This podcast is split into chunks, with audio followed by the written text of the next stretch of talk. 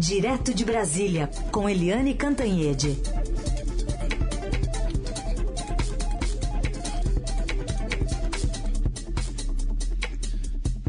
Oi, Eliane, bom dia. Bom dia, Raicen, Carolina, ouvintes. Oi, Eliane, bom dia, bem-vinda. Vamos começar com essa entrevista exclusiva que você fez com o diretor-geral da Polícia Federal num contexto né, de eleição e de disputas políticas ideológicas. É, uh, Carolina, você sabe que o, a Polícia Federal está em chamas, né? Tem muita, uh, você vê que tem muitas reportagens, manchetes, etc., mostrando as grandes mexidas de, uh, né, a dança de cadeiras com cargo em cargos chaves da Polícia Federal. A gente tem falado aqui é, sempre nisso aqui no Jornal Eldorado. Mas é, aí eu conversei com o diretor-geral da Polícia Federal, Paulo Maiorino, que aliás é o quarto diretor-geral da Polícia Federal é, no governo Bolsonaro, e o presidente Bolsonaro, inclusive, é investigado no Supremo Tribunal Federal por denúncia do Sérgio Moro de que ele fazia interferência política na Polícia Federal. Portanto, tem muitas frentes, muitas chamas na Polícia Federal.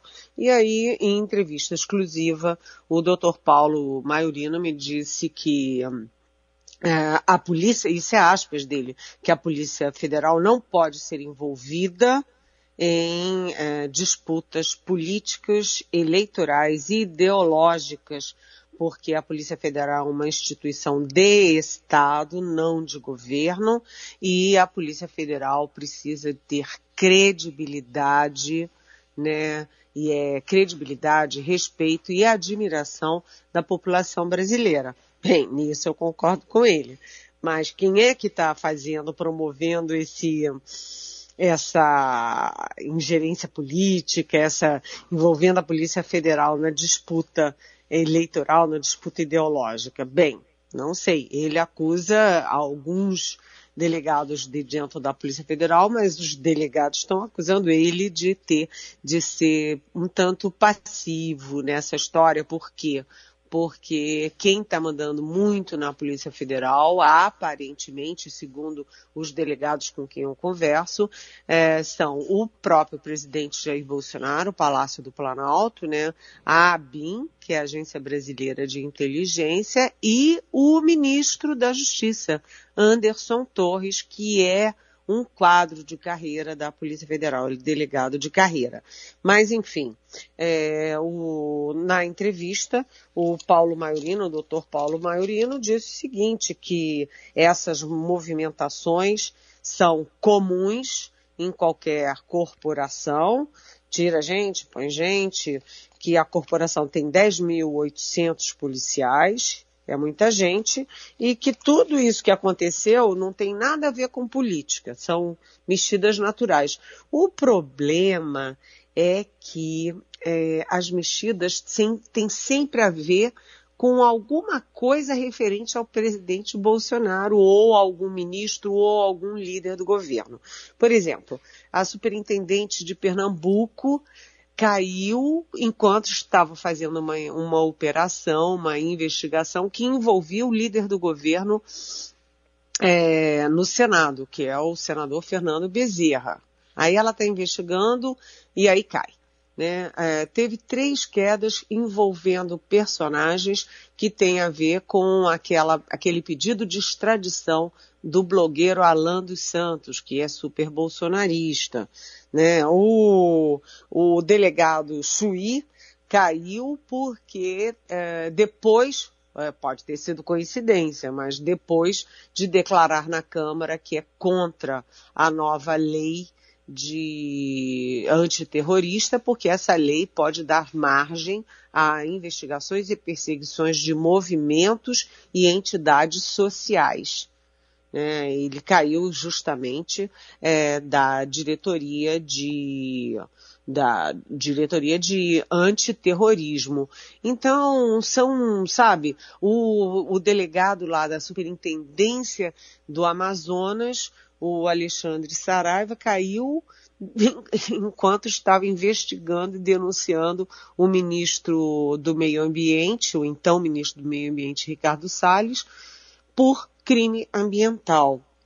Aqui em Brasília também caiu o superintendente é, da Polícia Federal, do DF, né? Caiu o superintendente da Polícia Federal em São Paulo, caiu o superintendente da Polícia Federal no Rio de Janeiro, mas na minha conversa com o Dr. Paulo Maiorino, ele diz que são todas mexidas normais. E ele disse o seguinte, aspas, o presidente Bolsonaro nunca me pediu nada, muito menos é, interferiu em questões de investigações.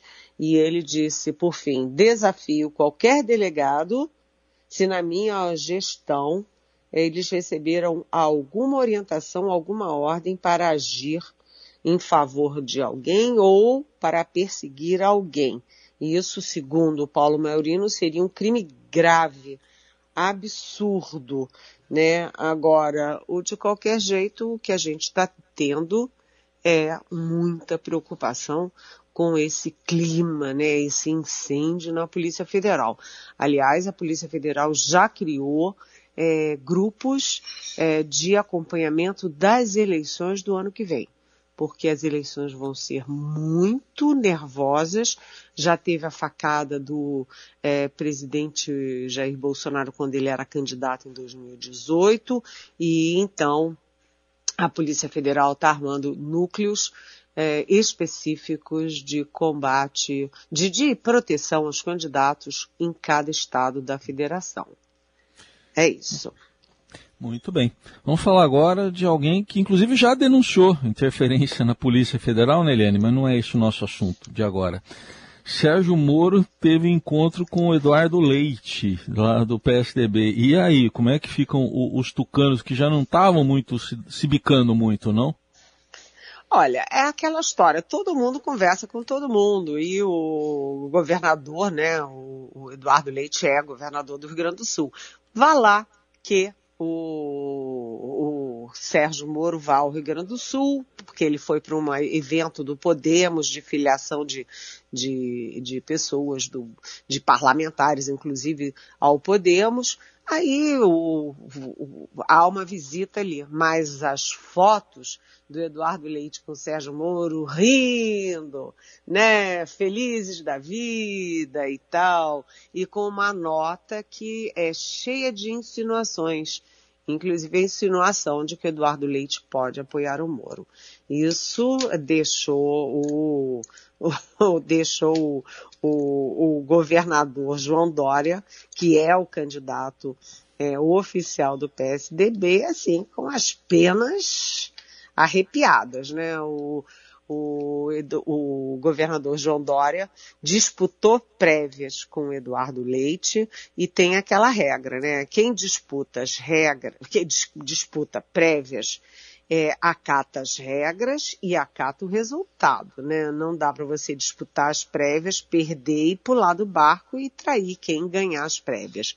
Então, ficou feio, fica, fica péssimo pro PSDB, assim, contra as gargalhadas e aquela nota cheia de insinuações do Eduardo Leite com o Moro, ficou feio, ficou péssimo para o PSDB, mas fica ruim também para o próprio Eduardo Leite, né, que é um cara promissor, tem só 36 anos, é um cara inteligente, promissor, que tem muito futuro na política, mas tem que seguir as regras. Em política, traição é muito comum, mas você pelo menos tenta disfarçar, né, Raíssa e Carolina. Não pode ser assim, rindo, escancarando e tal. Agora, o o Dória lá nos Estados Unidos, ele teve encontros com na ONU, teve encontros com agências de investimento e ficou andando para lá e para cá, mas enquanto ele está lá fazendo esse, esse, tipo de tour internacional, ele devia estar tá cuidando é aqui da casa dele, do PSDB porque a coisa não está ficando muito boa para ele não. O Moro está ocupando muito espaço.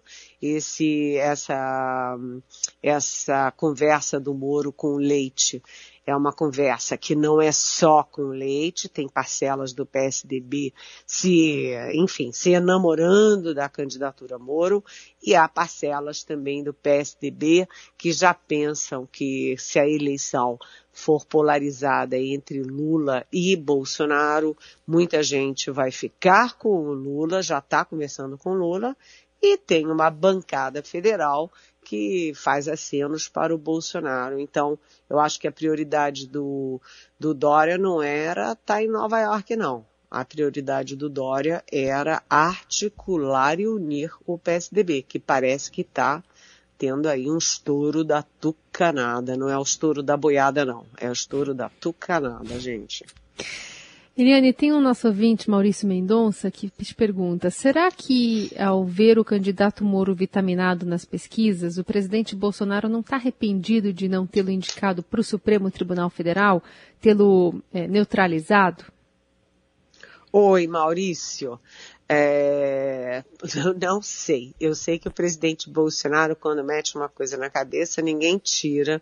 E o presidente Bolsonaro, no início do governo dele, é, em vez dele ficar feliz da vida porque teve, tinha dois ministros que eram muito importantes para o governo dele, para ele, ele, em vez de prestigiar os ministros, ele tinha ciúme dos ministros. Um deles era o Sérgio Moro, que sempre teve uma popularidade maior do que o presidente Bolsonaro enquanto no governo. O outro foi o Luiz Henrique Mandetta, da Saúde, porque quando começou a pandemia, o presidente Bolsonaro desprezando tudo, desdenhando tudo, gripinha, não sei o quê, e o Mandetta assumiu o touro à unha, dava entrevista todo dia, apareceu muito e disparou em popularidade. Todo presidente gosta de ministros populares que estejam trazendo é, apoio ao governo, mas o presidente Bolsonaro fez o contrário demitiu os dois, né? Praticamente é, demitiu o Moro e efetivamente demitiu o Mandetta. Né? E agora, é, Maurício, é, eu não sei se ele está arrependido ou não, mas o presidente Bolsonaro está preocupado, o Palácio do Planalto, o pessoal da articulação da campanha, reeleição do presidente Bolsonaro, está preocupado com o Moro sim porque ninguém estava levando o Moro muito a sério, muita gente achava que ele ia repetir o Luciano Huck. Ia fingir que ia, que vai, não vai, mas no fim acaba recuando, né?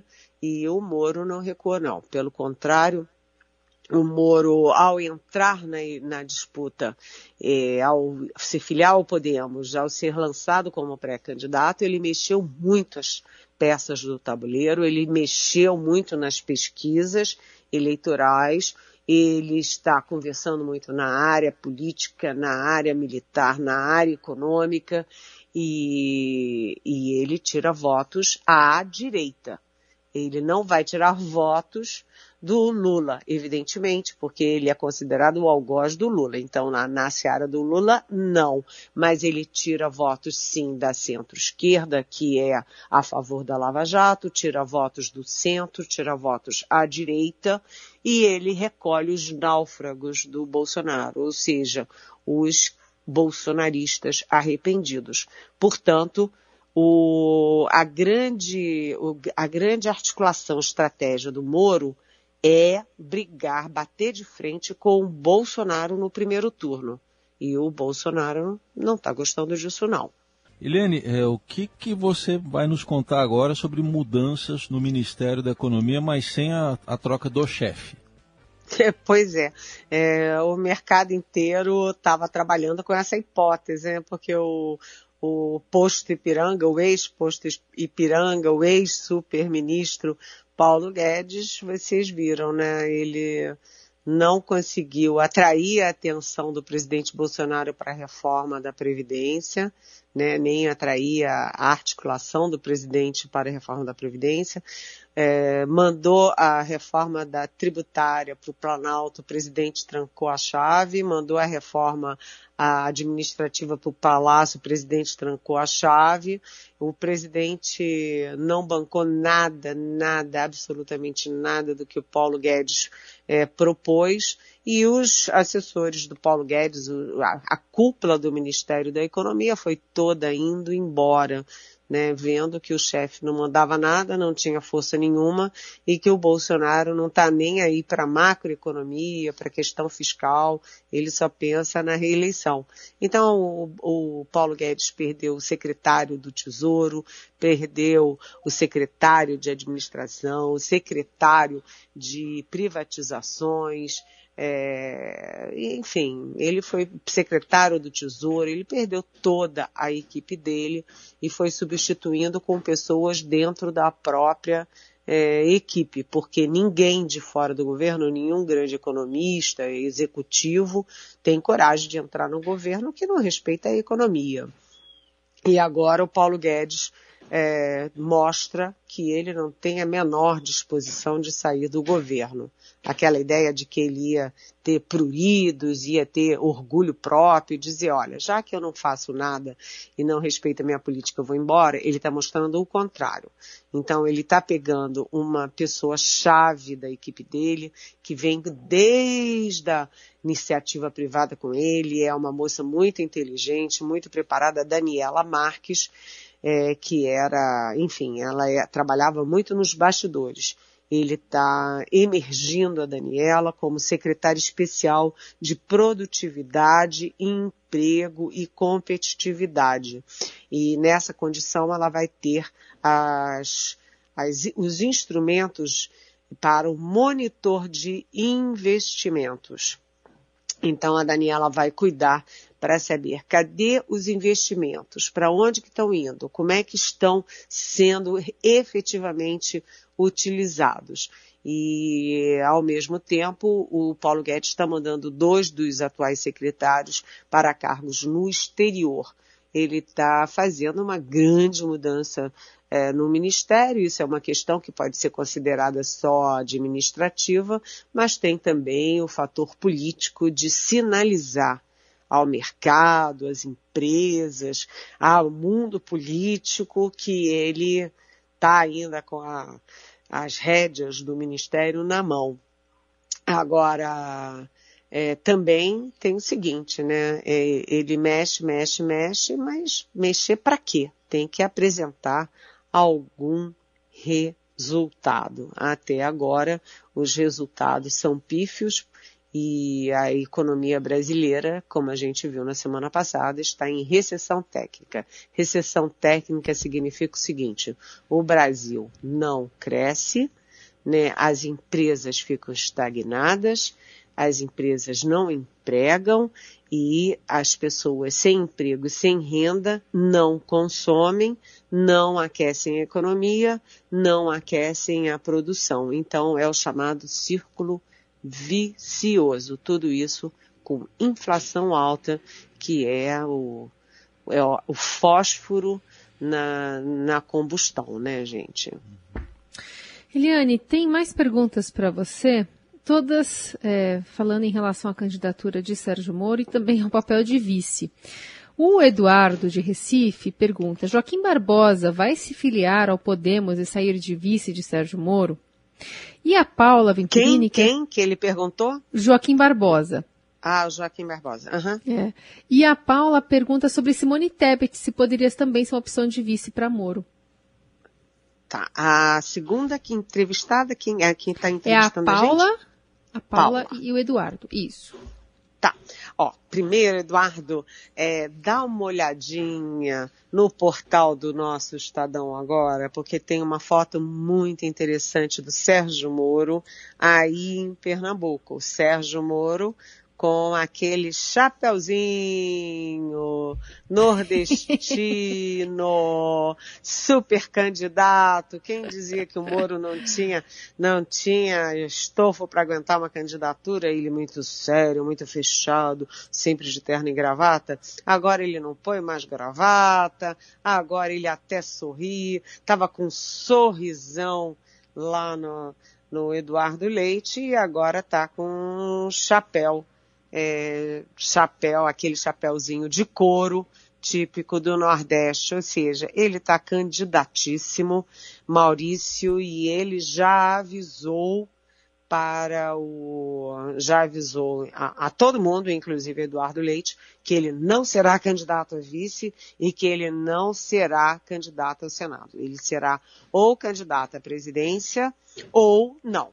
Agora, a gente sempre lembra, e isso vale para Maurício e Paula, né, que o, o, o, o tem aí um acordão né, um acordão do, dos, dos pré-candidatos do centro, da terceira via, de se unirem. Porque se for um monte de candidato, Moro para um lado, Dória para o outro, Ciro para o outro, é, sei lá quem para o outro, é, eles não vão a lugar nenhum. Um tira votos do outro. Então, ou a união faz a força, ou a desunião derrota todo mundo. Agora, quanto à candidatura é, do, do Joaquim Barbosa.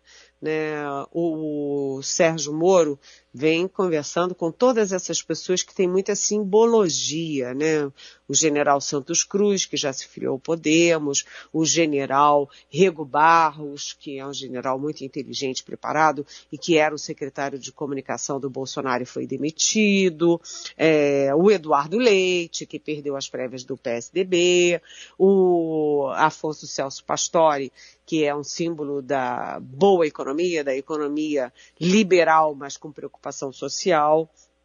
E Joaquim Barbosa. Joaquim Barbosa é, foi muito, muito importante na época do mensalão, porque ele foi indicado pelos governos do PT, mas ele, inclusive, é, presidiu a corte, o Supremo Tribunal Federal, e foi muito, vamos dizer, firme ali na condução e ficou meio com o carimbo de combate à corrupção. Então, o Joaquim Barbosa tende a ficar com o Moro, mas se ele vai ter algum tipo de cargo, vice, acho difícil. Quanto a Simone Tebet, Simone Tebet é a única mulher na disputa, isso também tem uma simbologia muito forte, viu, Paula?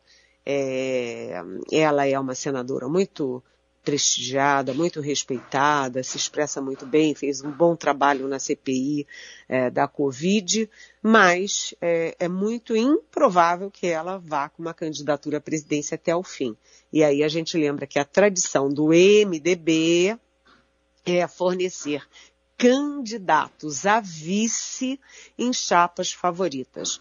Foi assim com o, o Dilma Rousseff, porque o Michel Temer era presidente do MDB e virou vice da Dilma Rousseff, depois deu no que deu, mas também o MDB é, apresentou os vices dos últimos muitos candidatos do PSDB, desde a Rita Camata lá atrás com, com José Serra até todos, a, todos os os muitos vices que vieram depois, todos não, mas muitos vices que vieram depois. Então, com a tradição de ter o MDB sempre na vice, com a tradição de ser é, bacana ter uma mulher na vice, todo mundo avalia que a Simone Tebet é sim uma pré-candidata a vice. Muito bem, muitas perguntas e dúvidas dos nossos ouvintes desse desenho né, de 2022 que ainda tem bastante pecinha para se mover. Eliane Cantanhede respondendo também as que chegam pelo WhatsApp e com a hashtag Pergunte para Eliane nas redes sociais. Muito obrigada, Eliane. Amanhã a gente volta a se falar. Um beijo. Beijão. Até amanhã. Tchau.